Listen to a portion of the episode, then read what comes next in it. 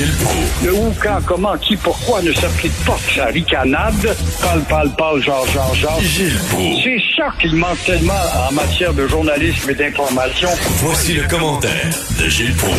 Gilles, euh, on le sait, vous habitez à l'île des Sœurs, c'est pas un secret, vous l'avez déjà dit, c'est très chic l'île des Sœurs. Vous, vous devrez avoir des prises, des prises électriques à 3000 pièces la prise chez vous. Ah, euh, sûrement. On commence à l'installer dans le condo où j'habite, oui. oui. Ben oui, il y a bien de la bagnole électrique ici, il n'y a pas de doute. euh. Non, non, mais c'est incroyable quand même. Là. Bonne job hein, du bureau d'enquête. Ah, magnifique, magnifique. hein, pour le voir. Oui, félicitations au bureau d'enquête du Journal de Montréal. Hey, écoute un peu, là, on vient de démontrer que l'accès à l'information, ça a été bloqué par des gens qui quineurs, tant par euh, l'hôpital McGill que par SNC Lavalin, SNC Lavalin Toronto, faut-il dire, trouvé coupable de fraude en 19, 2019, réhabilité par la Banque mondiale, allez comprendre, mais en attendant, euh, on nous explique pas pourquoi le public doit payer 6 000 piastres pour deux prises électriques rattachées à un congélateur. Ça se peut-tu d'entendre quand ça coûte à peu près 800 dollars?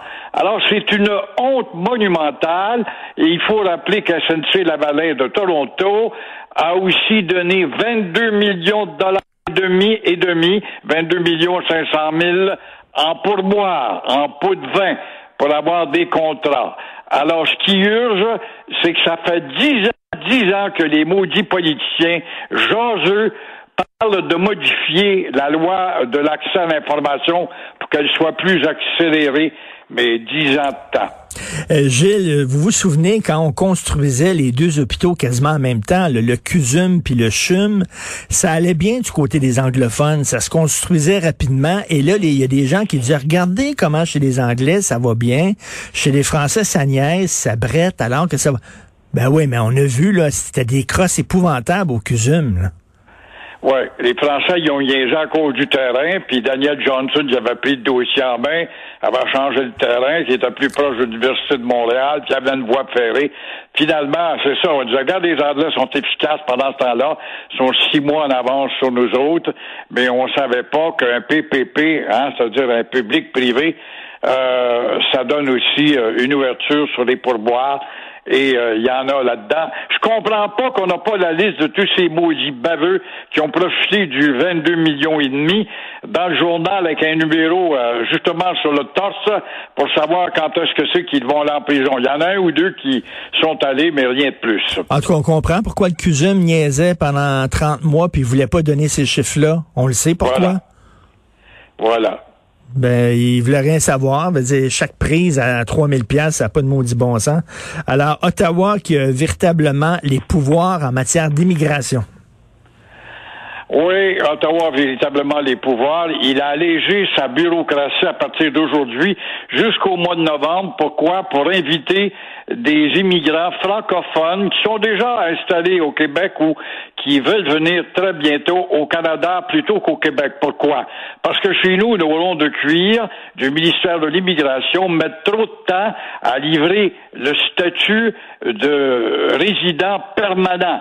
C'est trois ans d'attente comparativement à six mois au Canada. Ça, c'est le nouveau programme qui rentre en vigueur aujourd'hui et qui fait jusqu'en novembre. Résultat, il y aura beaucoup d'avantages comme francophone à immigrer au Canada. Le Canada se dit bilingue, mais c'est qu'une des deux langues qui est plus faible, veut renforcer la langue la plus faible. Alors, pique des immigrants au Québec. Il y a 90 000 francophones qui risquent de nous faire des grimaces et va falloir que Québec s'éveille encore une fois pour éveiller justement la distribution du statut permanent à ceux qui attendent. Ben oui, bien là, ils sont écœurés d'attendre. À un moment donné, ils disent, regarde, on va aller dans une autre province là, au Canada parce que le Québec, ça niaise trop. Et là, le Québec dit c'est de la faute d'Ottawa. Ottawa dit c'est de la faute du Québec. Mais pendant ce temps-là, ces gens-là attendent pour un statut de résident permanent. À quel point au Québec, c'est tout le temps plus compliqué. Pourquoi? Parce que, Christy, c'est un pays à deux têtes. Premièrement, puis il y a trop de monde, puis c'est le gars du deuxième étape, t'as pas envoyé de papier au gars du sous-sol, puis c'est micmac épouvantable. Il y a trop de monde à prendre des décisions, comme chacun a un pouvoir de décision là-dedans, ça retarde l'autre. Et euh, il en est ainsi. La bureaucratie est encore trop lourde. Mais ça, ça fait 50 ans qu'on dit ça, là. La loi 101, on le sait que c'est bientôt, là, c'est avant la fin de la session que ça va être présenté, donc euh, c'est une question de, de jours ou de semaines. Vous, vous dites que ça va peut-être être pour la fête des patriotes. Pourquoi? Pour le symbole? Je me permets, je me permets avec mon pif de dire que la loi 101 rafraîchie sera déposée pour la fête des patriotes. On a assez attendu et on a entendu aussi combien de fois euh, incessamment nous allons déposer.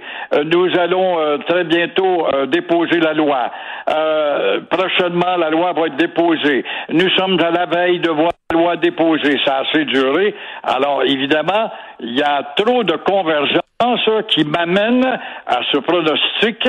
Le Parti libéral a élaboré sa politique de francisation timide, timide, je le dis bien, l'autre jour. Le Parti égalitaire, hier, a émis quand même une douzaine de projets de réforme qui s'alignent proches, mais pas totalement avec le GO, avec le PQ, mais quand même, ça m'a étonné du Parti égalitaire.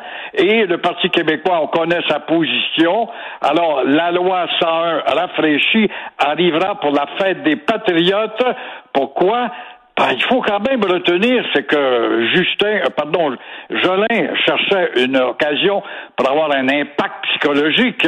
Alors, la fête des patriotes, c'est aussi la fête des laïcistes de 1837-38 qui se sont battus pour une société laïque, ne l'oublions pas, surtout quand on n'étudie pas son histoire, faudrait peut-être le savoir, pourquoi est-ce qu'on a congé justement pour la fête des patriotes plutôt que de la reine ou de l'art des ormeaux.